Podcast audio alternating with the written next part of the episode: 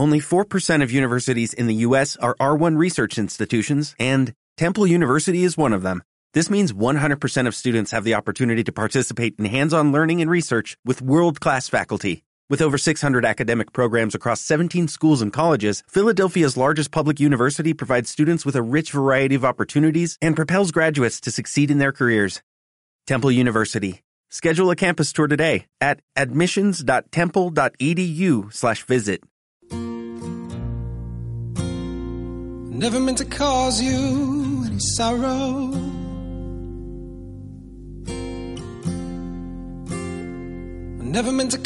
Buenas noches, queridos amigos, muy buenas noches, queridos esféricos.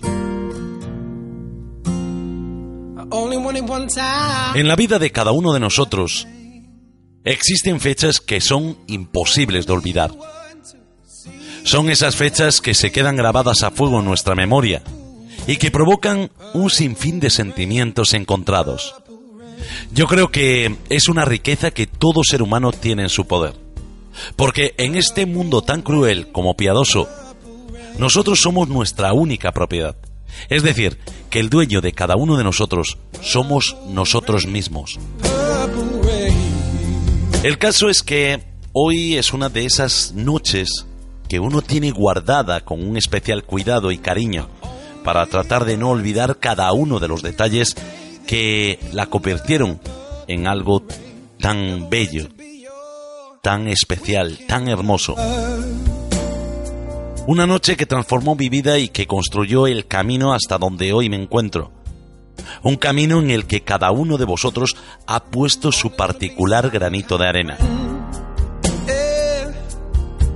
El día 18 de noviembre del año 2010, desde el bajo de la casa de un amigo, comencé a emitir un programa llamado El despertar del cementerio. Programa que dio paso años más tarde a la cuarta esfera y que me regaló muchos de los momentos más bonitos y emocionantes de mi vida. Esta noche me gustaría hacer un breve repaso por todo ese pasado que me ha enriquecido en lo personal y en lo profesional y que siento que hemos construido juntos. Estoy plenamente convencido de que para que un gran árbol nazca, primero hay que cuidar su semilla. Hoy quiero presentaros un breve resumen de todo ese pasado y ese bonito recuerdo que mantengo en ese lugar que tantas veces he mencionado, en esa biblioteca que mantenemos guardada en nuestra memoria, cuidada, bajo llave, y que nos ha proporcionado esos momentos tan especiales. Comienza la cuarta esfera. you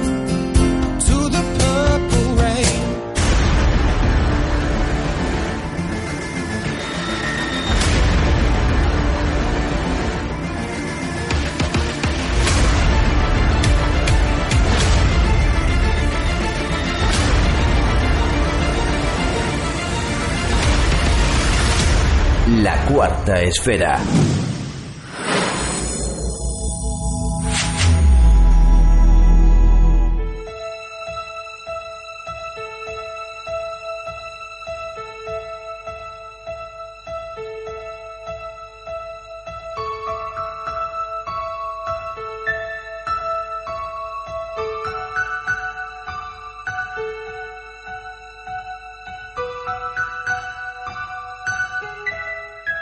Existe una leyenda que habla de que algo mágico ocurrió en Galicia.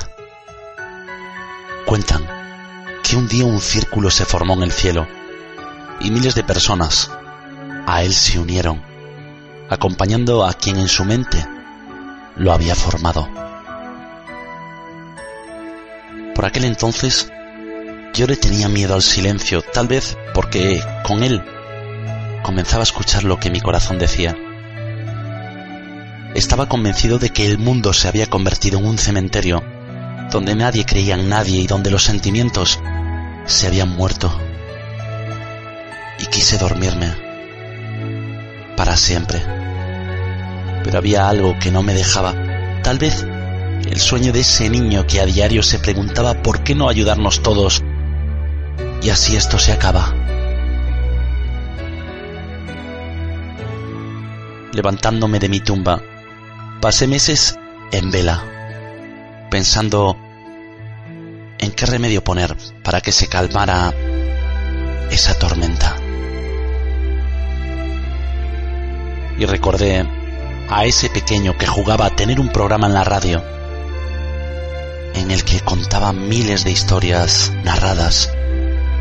Desde aquel día, cada noche, ese niño convertido en hombre da rienda suelta a su sueño y regalarle un sentido al título de este programa, que como vosotros bien sabéis, se llama El despertar del cementerio. La noche estaba en calma hasta que algo irrumpió en la oscuridad.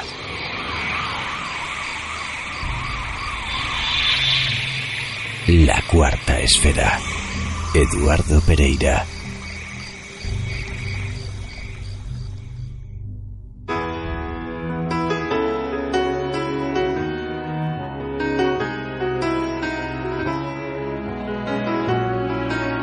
¿Qué años aquellos en los que uno se dirigía a vosotros con miedo, a esas críticas, y a que alguien se percatara de mi falta de experiencia en un mundo que me apasionaba desde niño pero que se me hacía muy grande?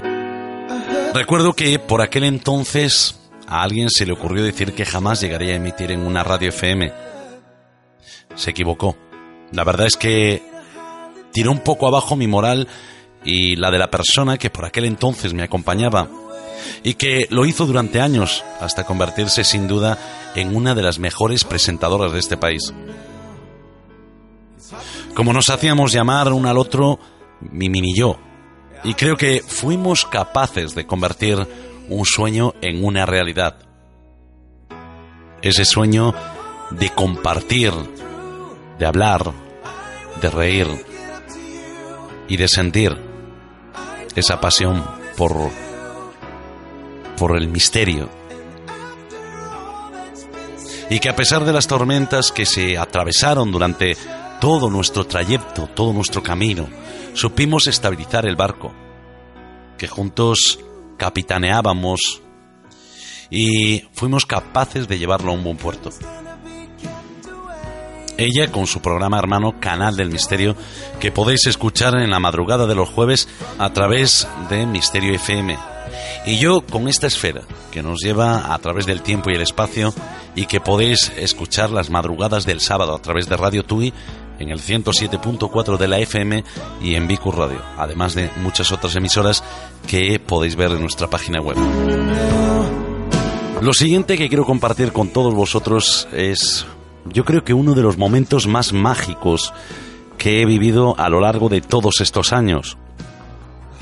Ocurrió en un programa en el que a Nuria y a mí eh, se nos vino la idea de hablar del misterio más grande de la humanidad. Claro, nadie se imaginaba que el misterio más grande de la humanidad era el amor. Era ese sentimiento tan importante. Teníamos casi todo el planning del programa cerrado, pero nos faltaban aproximadamente unos 10 minutos y ya no se nos ocurría absolutamente nada para poder eh, llenar ese tiempo que es tan importante en la radio. Así que de repente alguien como si fuese magia se aparece, nos escribe desde los Estados Unidos, una persona mexicana, sin saber que en el programa se iba a tratar este tema, nos cuenta una historia que mm, yo creo que lo que os decía antes, que fue lo más sorprendente y lo más especial que pude vivir a lo largo de estos nueve años haciendo misterio.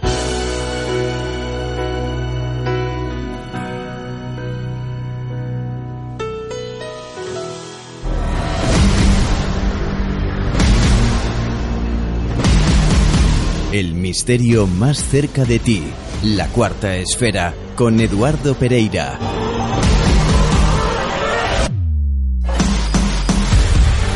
Suscríbete a nuestro podcast en nivox.com.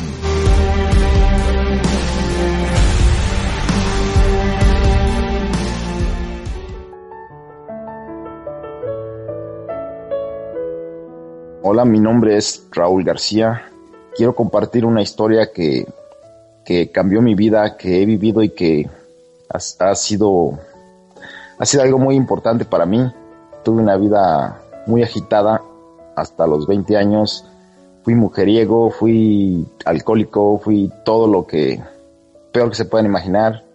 Anduve con mujeres de aquí para acá, nunca me iba a casar hasta que por el año del 97, yo vivo en California, en Estados Unidos, pero soy mexicano, conocí a una mujer, una mujer que vino a cambiar mi vida totalmente, pues por primera vez en mi vida me enamoré a la edad de exactamente, tenía 21 años, y me enamoré.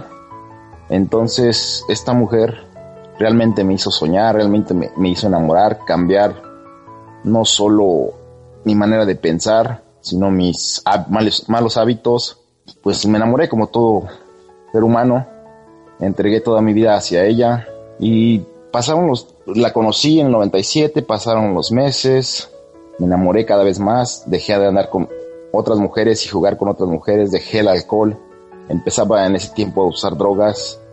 Ella nunca me dijo, pero yo dejé de usarlas por ella, porque ella era todo para mí. Entonces, pasaron los meses, marzo, abril, mayo, y estaba totalmente enamorado. Nadie me reconocía porque era una, vaya de ser un parásito, una gente, una persona sin futuro. Me convertí en alguien muy productivo y que dedicaba mi vida a alguien y a todo el mundo. Era cambié totalmente. Debido por, también porque tuve una infancia bastante fuerte.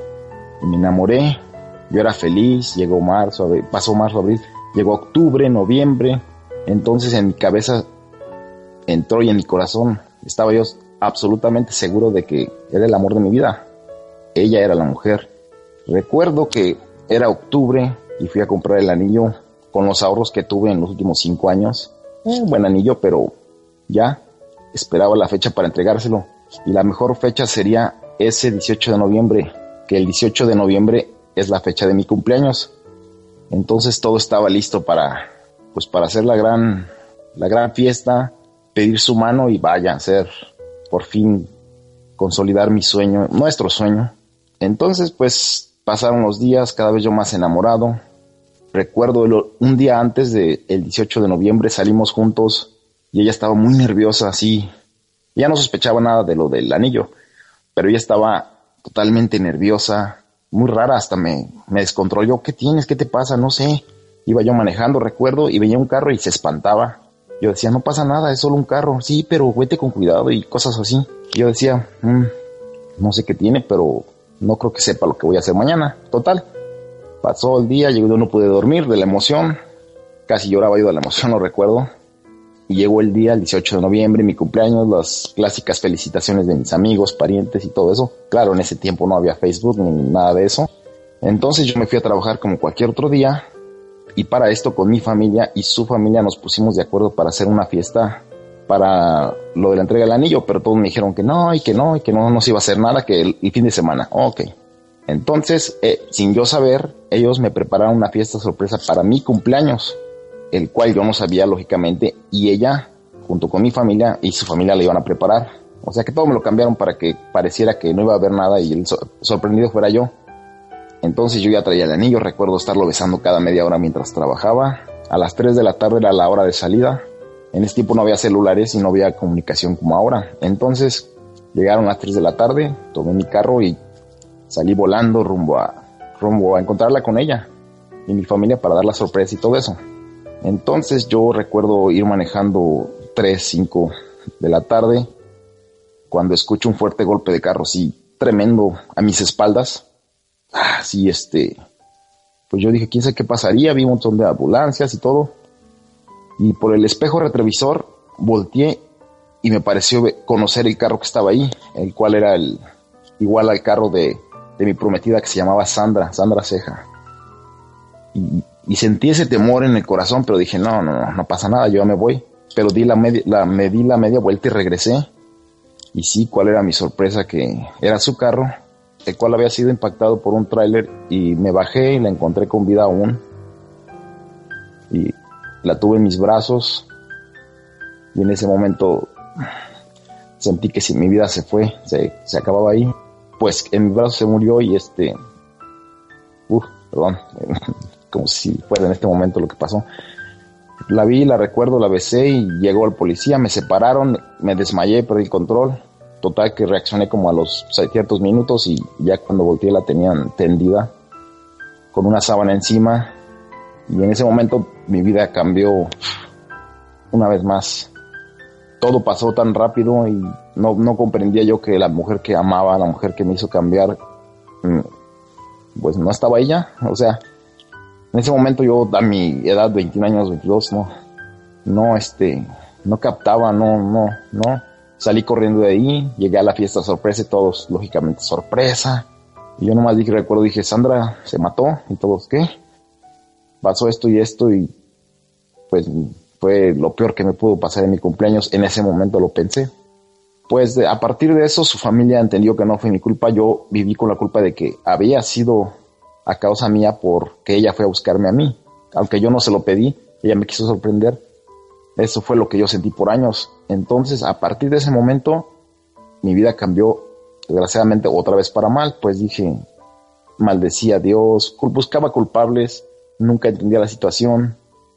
Desperdicié dos años de mi vida prácticamente en alcohol, haciendo, no mujeres esta vez, pero sí alcohol.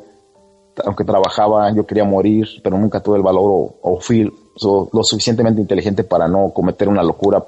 Yo lo que quería era verla y, decía, quiero verla, quiero verla. Y bueno, total que en ese, en ese tiempo, en ese lapso de dos años, como al año, yo estaba solo en mi casa. No estaba alcoholizado, lo cual era raro, pero tenía una depresión tremenda que me estaba hundiendo. Pues yo seguía aferrado a su recuerdo, besaba el anillo, maldecía a todo el mundo. Y de repente así de repente sentí una, lo que llaman la presencia, la presencia de, no, no, en ese momento no sabía de qué, pero la sentía a ella y yo, yo, yo un momento pensé, creo que ya me estoy volviendo loco. Pero a partir de ese momento me dije, bueno, claro que la amo, la extraño todo, pero voy a seguir mi vida y empecé a salir de esa depresión poco a poco. Volví a frecuentar amigos, volví a la gente que a la vez se compadecía de mí y eso me afectaba, pues me, llegué a lo que ser no me tengan lástima, no, yo estoy bien, el que se murió no soy yo, cosas de ese tipo que, wow. Entonces pasó el tiempo, nunca la olvidé, de hecho, bueno, nunca la he olvidado, pero yo seguía aferrado, no quería ninguna otra mujer, no tuve ninguna pareja ni nada, y, mi familia me decía, me apoyaba, búscate otra mujer para que la olvides. No, no, no, no, no la voy a olvidar y sigo aferrado y yo cuando me muera la voy a ver, todo ese tipo de cosas. Pasó el tiempo, pues sí conocí a alguien, esos dos años, dos años y medio después, salí con ella, pero Total, para no hacer el cuento largo, me casé con ella aún amando a mi, a mi fallecida prometida, pero ella me dijo que me iba a ayudar y sí, sí me ayudó poco a poco y todo iba más o menos, no, todavía lloraba yo en mi soledad, nunca enfrente de ella porque tampoco quería sentirla mal porque ella ponía todo de su parte. Y un día en cualquiera estábamos en la noche antes de acostarnos y recuerdo ir a la cocina, iba para la cocina y casi siento morir al ver la figura hasta cierto punto transparente, o no sé cómo llamarlo, en la cocina, lo que es en la cocina. Yo estaba en el comedor parado y me le quedé viendo. Ella, yo no sabía si llorar, gritar o... De hecho estaba hasta enojado con ella por como si yo hubiera sido culpable de lo que le pasara. Pero al verla me hizo una mueca de... Bueno, yo lo percibí como no te preocupes, todo está bien. Que era como un... Pues sigue adelante. Estoy bien, estás bien y, sé feliz. Así lo percibo, lo percibí yo en el momento. Y sí, cambió mi vida, empecé a salir del, del hoyo, le dije a mi esposa, aunque ella decía como, tal vez lo aluciné o no, no creía totalmente, pero, pero cambió mi vida. Y ahorita ya, ya tiene, han pasado aproximadamente 16 años, apenas mi cumpleaños acaba de pasar y la recuerdo con mucho cariño.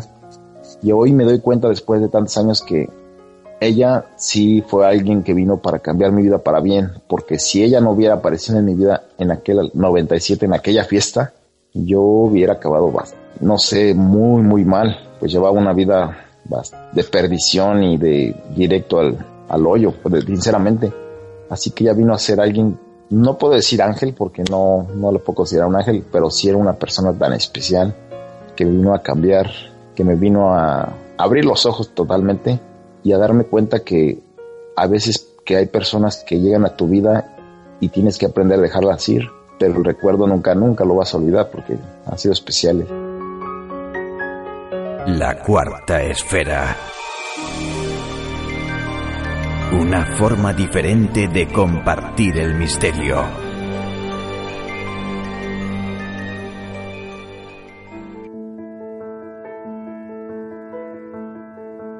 Continuamos con el programa y no os imagináis lo especial que es hacer radio, sobre todo si la sientes de corazón, sobre todo cuando las personas que te acompañan son tal cual las escuchas. Es decir, cuando las personas son igual delante de un micrófono que detrás. Cuando te sientes rodeado de grandes profesionales, de personas que hacen radio con ilusión. Por eso, esta noche tenemos también que compartir eh, ese recuerdo en una fatídica noche, un viernes 13. Un viernes 13 en el que París sufrió un atentado. Un día 13 de noviembre en el año 2015. Los atacantes asesinaron a sangre fría y nosotros estábamos en directo. Vivimos, la verdad es que mm, lo recuerdo como, no sé, éramos como si fuéramos corresponsales de guerra. No os imagináis la movilización que tuvo todo el equipo, incluso las personas que esa noche no participaban en el programa. La colaboración vuestra, la colaboración de todos los que nos escucháis desde diferentes partes del mundo. Gracias a eso pudimos hacer un pequeño resumen y un pequeño balance de lo que estaba sucediendo y que nosotros estábamos observando en un monitor que tenemos en el estudio, donde eh, mirábamos eh, decenas y decenas y decenas de personas corriendo, eh, policía, bomberos, ambulancias, y realmente no sabíamos qué era lo que estaba pasando porque, claro, bajamos el volumen de ese monitor, simplemente lo mantenemos con las noticias, pero no escuchábamos realmente lo que estaba ocurriendo hasta que eh, nuestra compañera Nuria pues nos dijo, oye, que hay un atentado en París. Y ahí fue cuando nos vimos obligados a informaros y a alargar el programa pues 9, 10 minutos. Vamos a escuchar ese momento, un momento muy tenso, y vamos a ir comentándolo.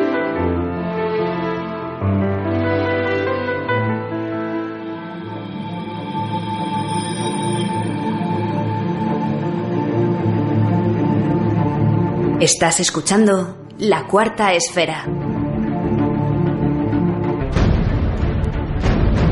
Seguimos en directo, la 1.56 minutos, una noche en la que está sucediendo de todo. Viernes 13, parece mentira, pero eh, a nosotros nos está, vamos, eh, iba a decir amargando la existencia, pero sí que nos está eh, produciendo muchas complicaciones, Raúl. La caída de antena. Por lo tanto, hemos estado un buen rato sin poder emitir en la FM. Una cosa muy rara. Pues sí, ciertamente sería una noche para olvidar. Parece, Eduardo, de hecho, eh, que se confirmaría la noticia en París de que la policía habría encontrado ciertamente al menos 100 cadáveres en la sala de fiestas, con lo cual eh, eso elevaría a 140 aproximadamente las personas fallecidas hasta el momento. Llegan ciertas informaciones también de que en el campo de fútbol, en las inmediaciones del campo de fútbol, otro de los sitios donde habrían atacado los terroristas, se habrían producido tres explosiones. Dos corresponderían a suicidas, a terroristas kamikazes y otra, a, falta de más información, pues eh, sería provocada por una granada o una bomba de mano.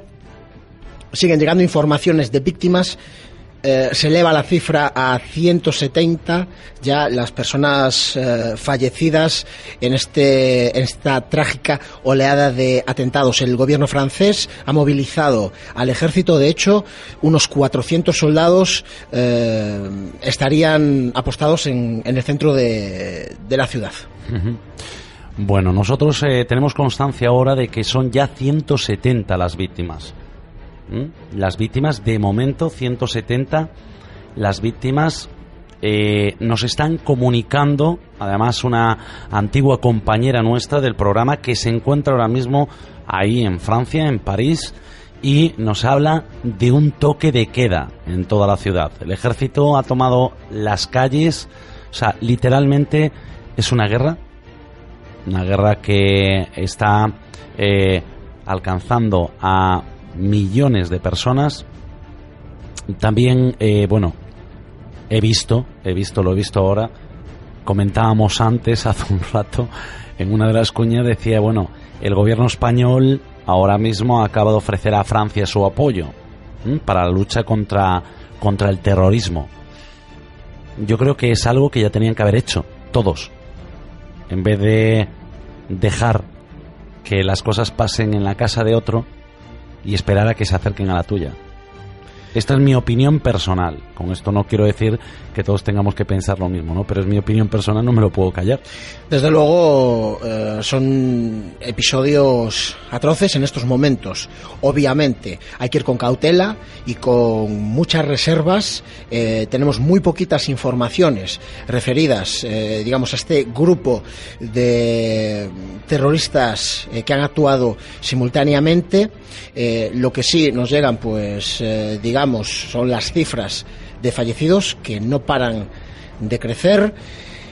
Y bueno, como tú dices, eh, esto es una guerra abierta en la que, pues, en este caso, después de los últimos golpes militares dados a ISIS, pues quizás este grupo mm, tendría que dar un golpe de autoridad digamos, un golpe de mano para decir, eh, seguimos aquí y estamos más fuertes que nunca.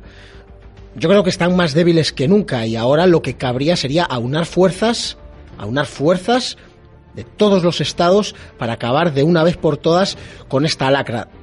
Desde luego tenemos que ir con pies de plomo y con mucha prudencia porque no sabemos eh, todavía eh, si algún grupo se ha adjudicado la autoría de estos atentados. Sí, sí, eh, eh, ahora mismo, bueno, hace un rato ya llegaban la. que se lo habían, habían dicho los yihadistas que habían sido ellos, salían su Twitter. Mm, claro, a ver, esto es muy prudente, ¿no? O sea, tenemos que ser muy prudentes con lo que estamos diciendo y lo, con lo que se está diciendo en las redes, en los medios de comunicación y en la televisión. Nosotros lo que está claro, Raúl, es que llevamos toda la noche a 100 por hora en un viernes 13 que yo creo que vamos a recordar todos. Bueno, ya por ese atentado yo creo que lo vamos a recordar, nunca nos vamos a olvidar de ello. Será otra de las fechas a, a tener en cuenta, ¿no? Cuando se hable, eh, al igual que cuando fueron las Torres Gemelas, el 11 de septiembre, o cuando fue en Madrid, el 11M, yo creo que va a ser algo que vamos a tener en cuenta. Estamos intentando ponernos en contacto eh, con alguien que está en París ahora mismo, lo que decíamos antes, por eso estamos prolongando un poquito el programa, porque lo estamos intentando por todos los medios, a ver si puede ponerse en contacto y contarnos realmente lo que está sucediendo en nuestro país vecino. Nosotros desde aquí eh, hacemos lo que podemos nos hemos encontrado una noche que para nada queríamos, porque sucedió así, así suceden las cosas. Y sí que es bonito hacer la, radio en directo, poder contar las noticias en directo, pero no cuando son tan tristes, se hace mucho más difícil. Desde luego, es una noche difícil y en estos momentos pues nos queda dentro de nuestras limitadas capacidades de información, pues ir eh, informando, valga la redundancia, a la audiencia de, de, lo poco que nos vamos enterando también, como digo, una noche trágica, una noche para olvidar y una noche que quizás nos haga reflexionar. Eh, en lo que hemos hecho y en lo que vamos a hacer a partir de este momento. Pero como digo, eh, esta noche quizás sea para enviar toda esa fuerza, todo ese ánimo y toda esa energía a todas las personas que lo están pasando fatal y obviamente a sus familias. Yo creo que esto tiene que marcar un antes y un después, ¿no? Eh, no sé, a nivel global. O sea, esto no es una guerra. Mira, hasta ahora eh, yo me he mantenido digamos, un poquito callado en respecto a, a las personas que se están viniendo de Siria a Europa. Porque mientras la guerra era allí, no pasaba absolutamente nada. No hay petróleo, no hay minas de oro y diamante, por lo tanto a nadie le importó. Y ahora, ahora, ¿qué pasa? Que la guerra se está viniendo aquí. Entonces, si hubiesen ayudado a esa gente, si hubiesen puesto mano dura, posiblemente todo esto ya no ocurriera. Es una situación complicada que quizás en el fondo eh, no lo sea tanto, ¿verdad?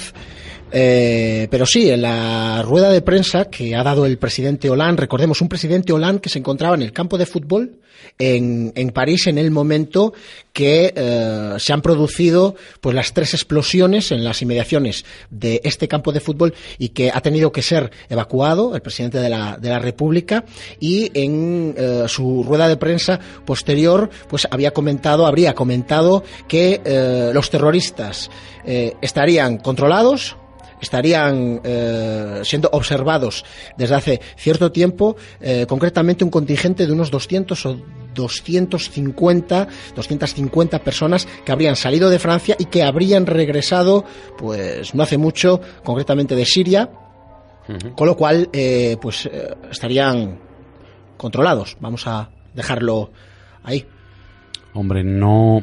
A ver, no podemos decir si esas eh, 200 personas a las que se refiere el presidente francés, en este caso, pues eh, son las mismas que han atentado.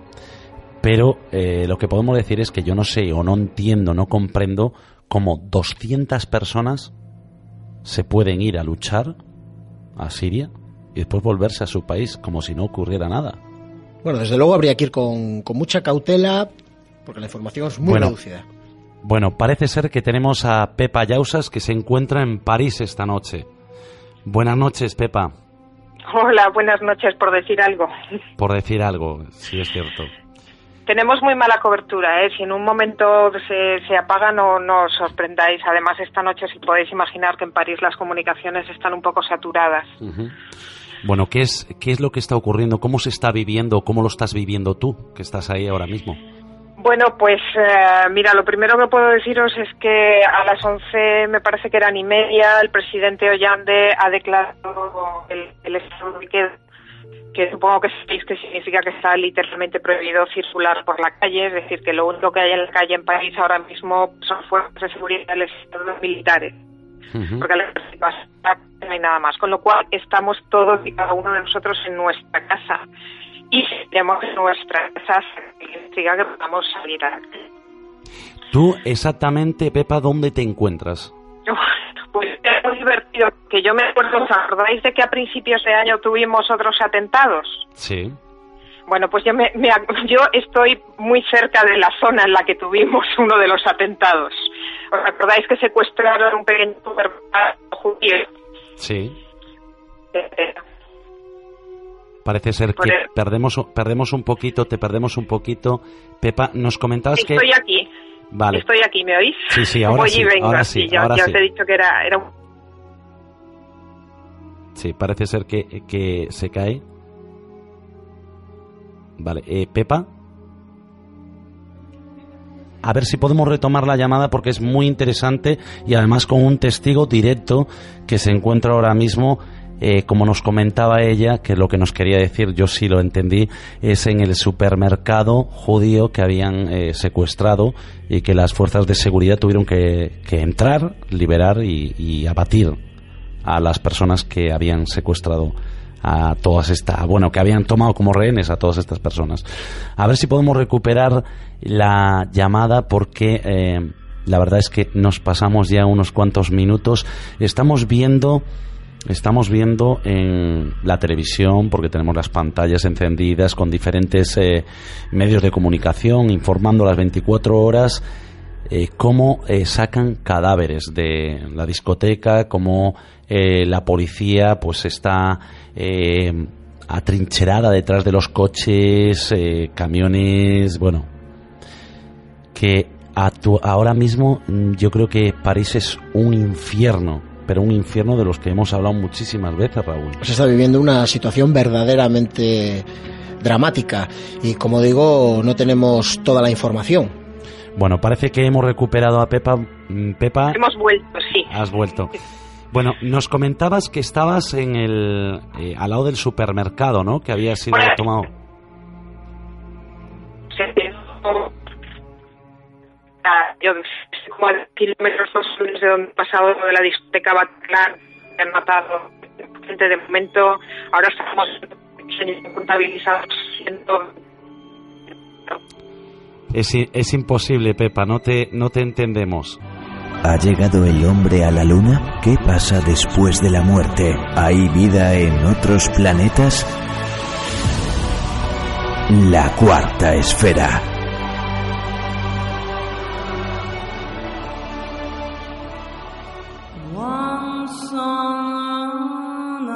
Como veis, unos momentos muy tensos que tuvimos que pasar. Y una situación que deseo que nunca más se vuelva a repetir. Tengo que felicitar nuevamente a mi equipo y os voy a decir el por qué. Porque en ese momento, en el momento en el que eh, todo ocurre, a mí, eh, desde la sala de técnica, me están diciendo, bueno, todo lo que está ocurriendo por un pinganillo.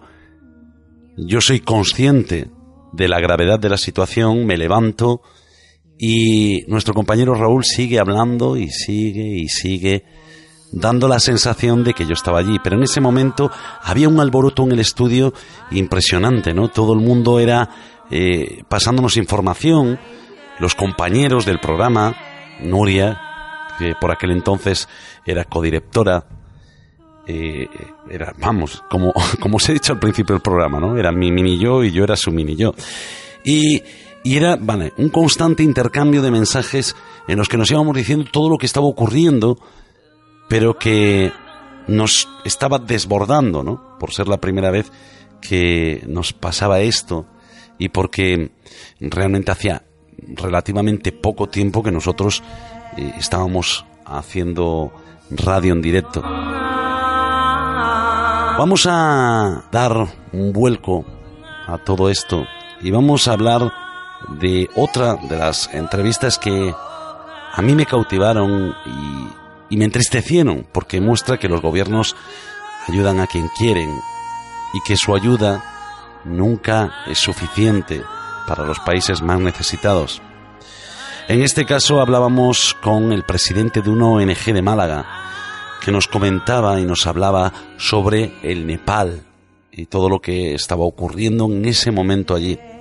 Vamos a escucharla.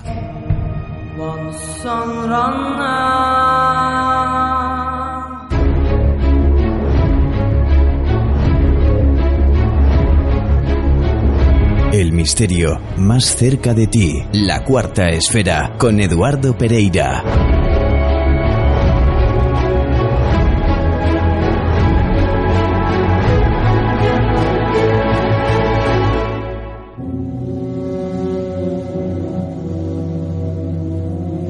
Tenemos esta noche con nosotros a Alfonso Muñoz, que nos habla desde Málaga, presidente de la ONG Menagale en Nepal.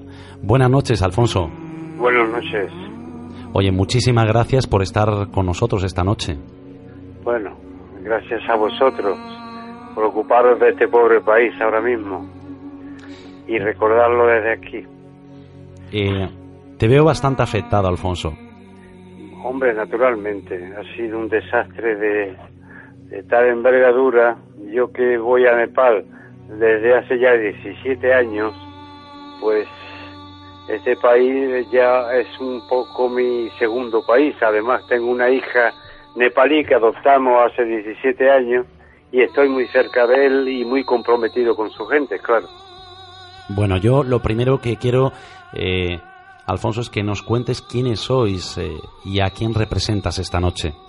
Bueno, como te esta, eh, esto surgió a raíz de la adopción de nuestra niña nepalí. Bueno, nuestra niña ahora tiene ya 22 años, ¿no? Hace 17 años fuimos a Nepal, la adoptamos y de ahí el contacto con este pueblo pues nos hizo comprometernos con ellos, vinimos aquí, organizamos esta ONG y desde este eh, desde este tiempo pues nos hemos comprometido con este país y al que voy todos los años, organizamos nuestra ayuda desde allí y le llevamos lo que podemos, nada más. Somos una pequeña asociación privada ¿eh? de unos 50 miembros comprometidos totalmente con ese país. Alfonso, si alguno de nuestros oyentes quisiera eh, estar en, en esa ONG y ayudar, ¿qué podría hacer? ¿Cómo podría hacerlo?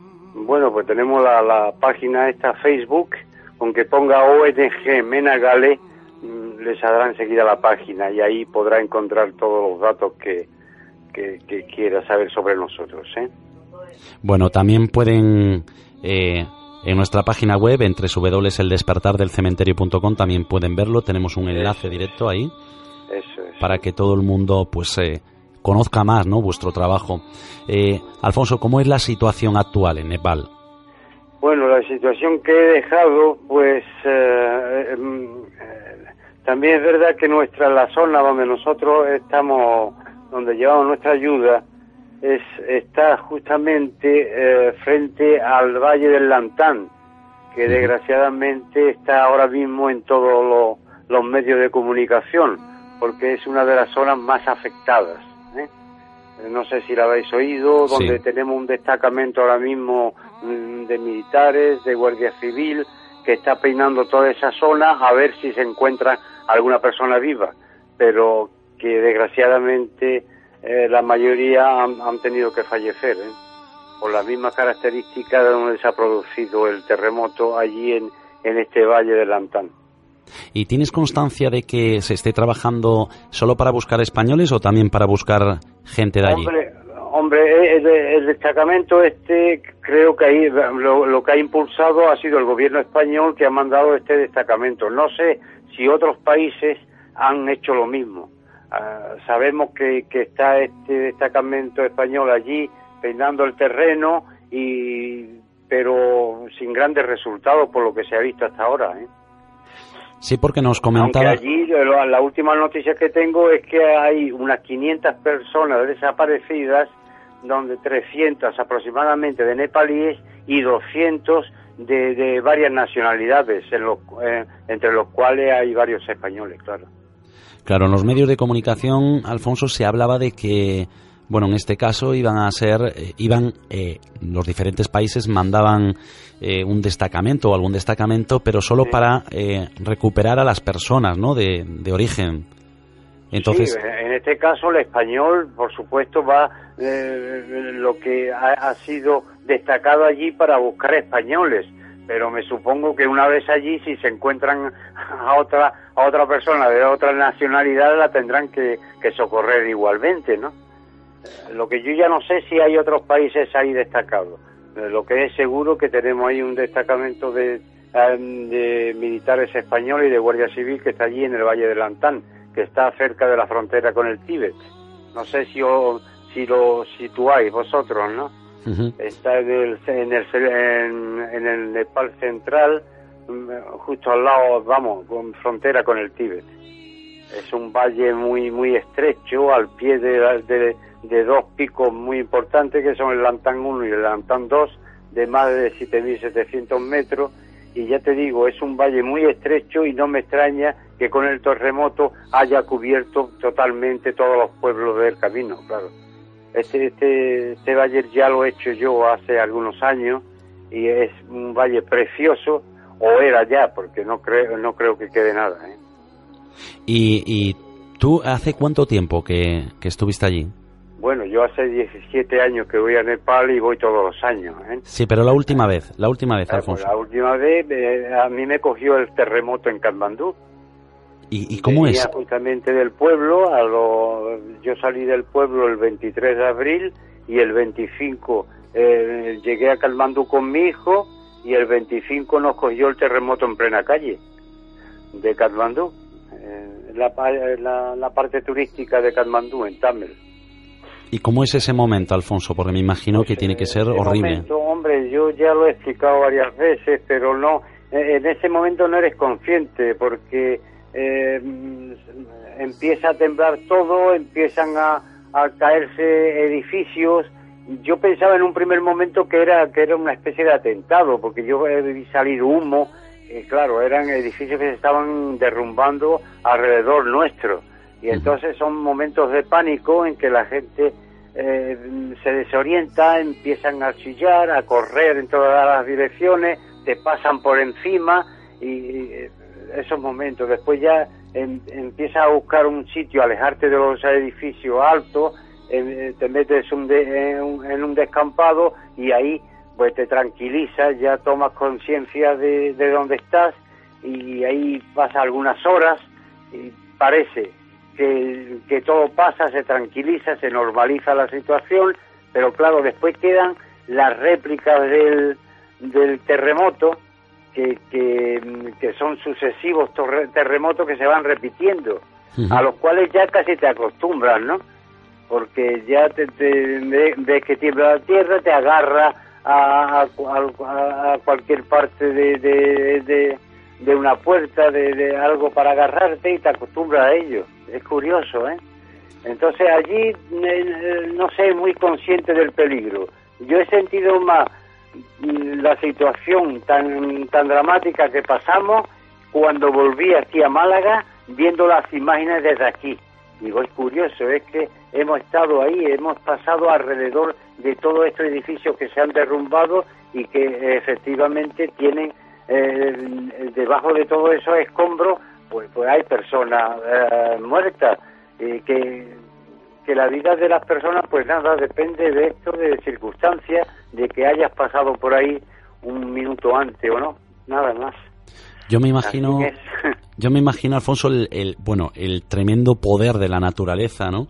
Y, y el desconcierto, porque a lo mejor eso de que te das, eres más consciente cuando llegas aquí, lo ves en las noticias, quizás, quizás sea porque en ese momento estás en un estado de shock, ¿no?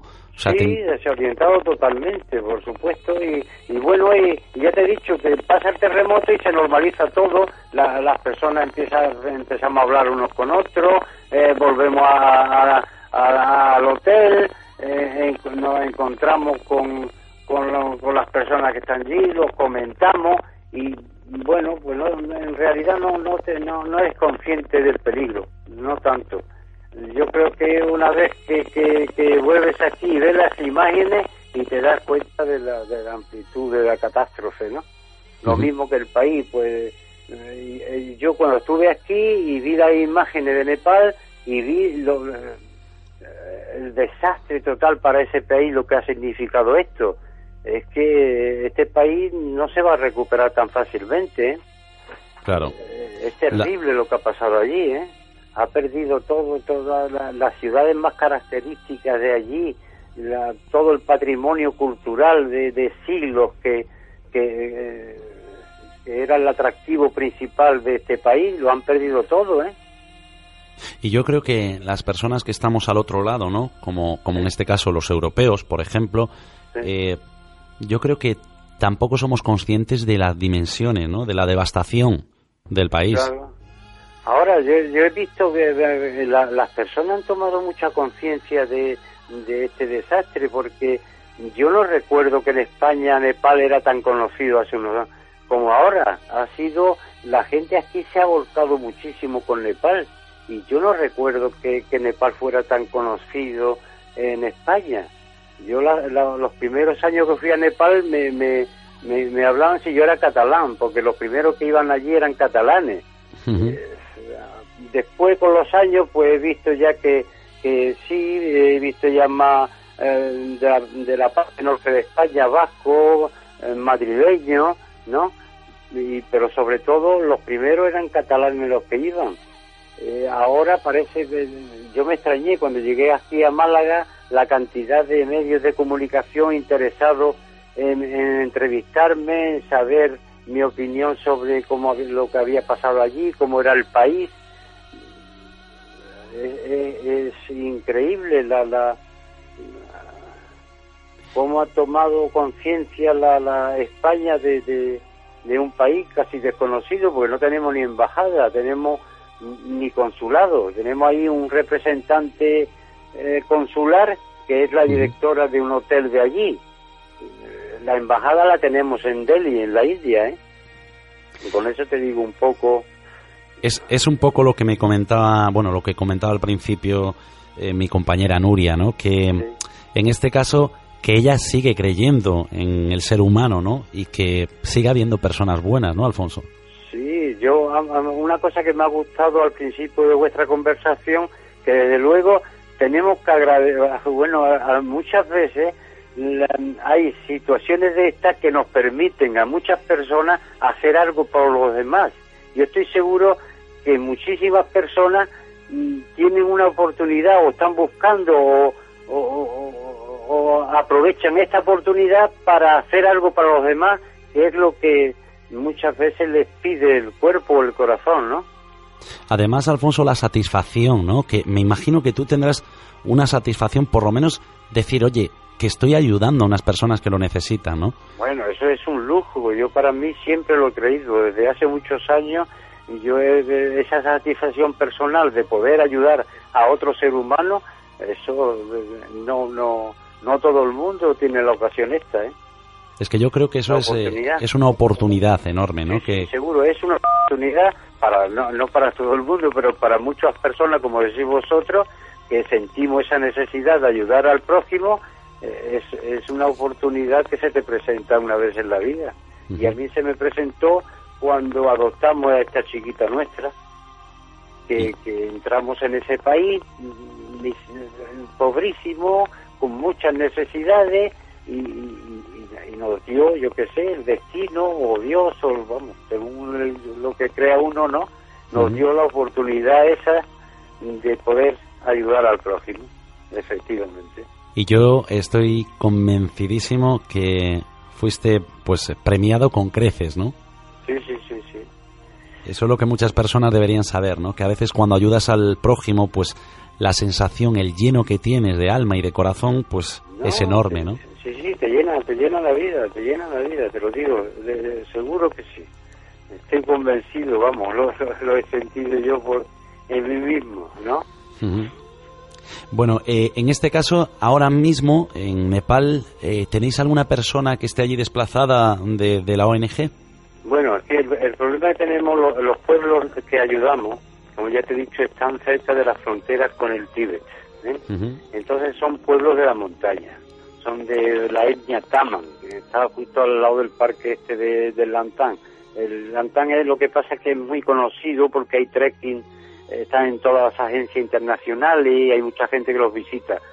nosotros estamos en la otra parte del valle, ¿eh? Mm, digamos que somos los parientes pobres del Lantán, ¿no? Sí. Pero estos pueblos mm, están, ahora mismo están incomunicados por completo. Hoy acabamos de recibir alguna pequeña noticia que, por lo menos nos han asegurado que la familia de mi hija se ha salvado, ¿no? Está a salvo, ¿no? Pero son pueblos incomunicados ahora mismo por carretera y bueno, ya, no te digo por, por teléfono y eso, es imposible. Eh, tendremos que esperar. Yo muchas ahora mismo yo debería de estar en Nepal. Me gustaría volver ahí porque tenemos hemos eh, cogido mucha, hemos recuperado mucha ayuda que no han entregado a las personas. Eh, me gustaría volver a Nepal, pero es que es prácticamente imposible que yo pueda hacer algo allí. Una vez en Kalmandú, bueno, me, si, no podría acceder al pueblo. No hay, no, hay forma, están todas las carreteras cortadas. Ya de por sí es muy difícil con buen tiempo llegar, porque son carreteras de montaña y, bueno, carreteras, eh, camino de cabra casi, ¿no? Que hay que coger. Y ahora mismo con el terremoto están todos, me han dicho que está todo cortado e incomunicado. Así que no podríamos hacer nada, tendríamos que esperar o, no sé cómo vamos a acceder ahí. Eh, tenemos un grave problema porque es que ahora mismo tengo eh, dinero que tenemos ahora mismo para llevar allí, pero si voy a Kalmandú, ¿qué vamos a comprar allí? Allí hay falta de todo ahora mismo y, si quiero llevar el dinero allí tampoco lo puedo llevar porque no hay forma de acceder al pueblo este. Así que tengo un problema enorme. Es que, es que ese es otro problema, ¿no? Que no hay suministros para todos. Bueno, allí yo no sé lo que estará haciendo. Yo supongo que la comunidad internacional eh, se ha volcado con Nepal. ¿eh? Eh, ahora, ¿cómo, cómo van a, a conseguir repartir esos suministros? Ellos, mi- eh, eh, eh, ellos mismos tendrán ese problema, salvo que lo, lo transporten en helicóptero. Pues es que no existe otra forma. Yo, yo si quieres, Alfonso, te doy mi opinión humilde, ¿vale? Eh, al igual que se gastan miles de millones en guerras, no le cuesta nada mandar, no sé, 20, 30 o 100 helicópteros a repartir claro. comida y a rescatar a gente. Hombre, yo, yo pienso que no tendrán más remedio que hacerlo, ¿no? Deberían, deberían Yo- hacerlo. No sé, a lo- de- de- en fin, yo en la televisión veo que efectivamente a esta zona están accediendo algunos algunos helicópteros y están llevando ayuda. Ahora, ¿cuántas? ¿Cómo? Eh, Yo la última noticia que tengo de- del pueblo, eh, personas que, que han podido venirse andando y han conseguido llegar a algunos pueblos y, y han llamado por teléfono, en, en el caso de nuestros pueblos no ha habido grandes des- desgracias personales, salvo creo que ha habido 10 o 15 muertos, ¿no? Pero sobre todo son las casas que han, han, han sido prácticamente han desaparecido con el corrimiento de tierra, ¿no?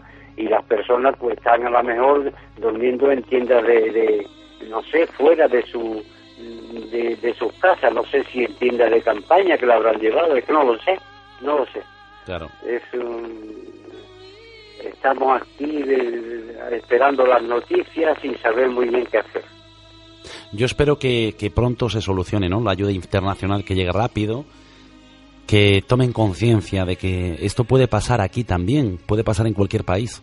Sí, pero allí ya eh, aquí nos pasa, pero vamos, estamos más preparados. Pero allí tú, eh, como te estoy diciendo, ¿quién le lleva a un campesino allí perdido eh, al pie de, de los Himalayas? ¿Cómo acceden allí? Y además, la población de Nepal en esa zona está muy dispersa. No es decir, mira, llevo, llevo comida a, a esta ciudad o a este pueblo, ¿no? No, es llevarle la comida a un campesino que vive a lo mejor a 4.500 metros, que tiene, su, que tiene un caserío allí que son 20 casas, por ejemplo, en el otro sitio son 5 casas, ¿no? A, a 20 kilómetros más, más dentro de la montaña, ¿cómo haces tú para repartir esa ayuda? Y yo entiendo también las autoridades nepalíes, ¿cómo hacen?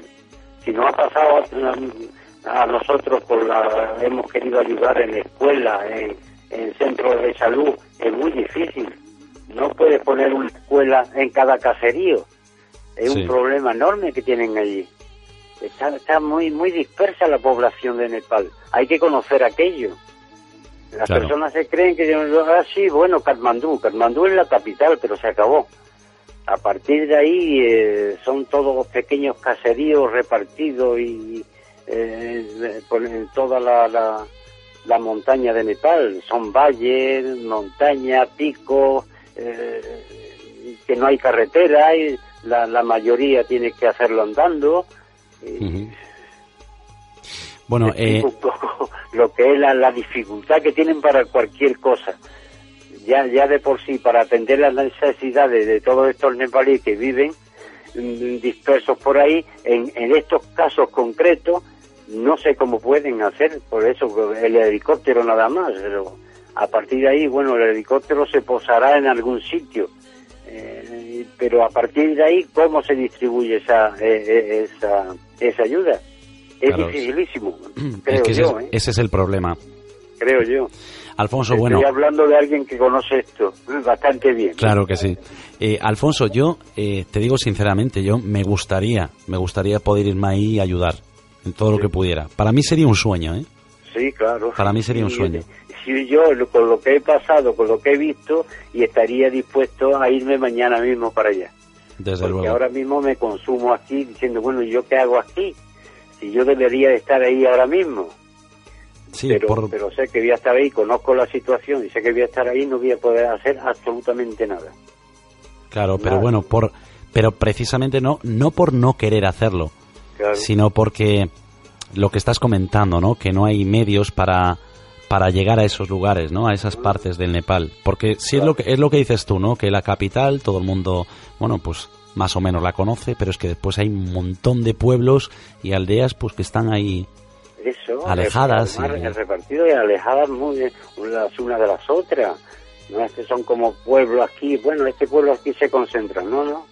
Están repartidos por, por todo el territorio y no, y no repartidos en, un, en una llanura, sino uno está a 4.000 metros y el otro está en el valle a 1.500, ¿no?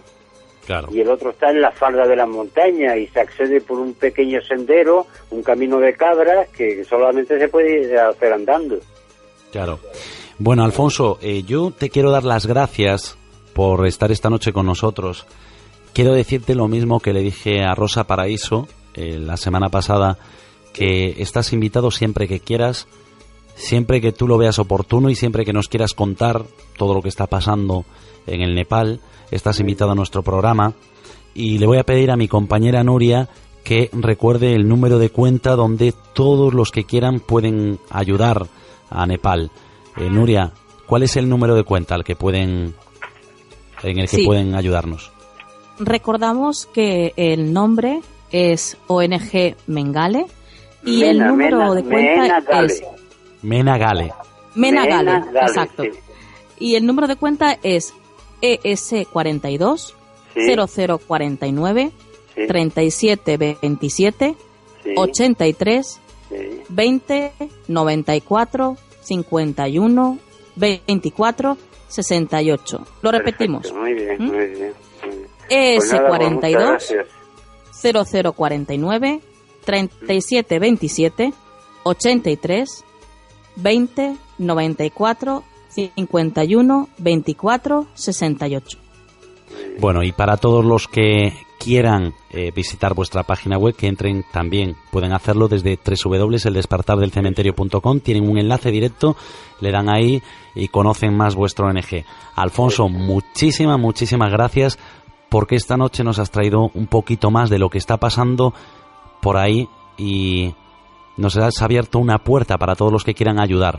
Muy bien, pues muchas gracias a vosotros. ¿eh? Es una forma la mejor de concienciar más a, a las personas, pero yo he visto desde luego muchas personas concienciadas con el desastre de Nepal. ¿eh? Me, me he visto un poco sorprendido también agradablemente. Entonces nos tenemos que sentir orgullosos, ¿no? Eso es. Del Pues ser muchas humano. gracias ¿eh? a vosotros. Muchas gracias a ti.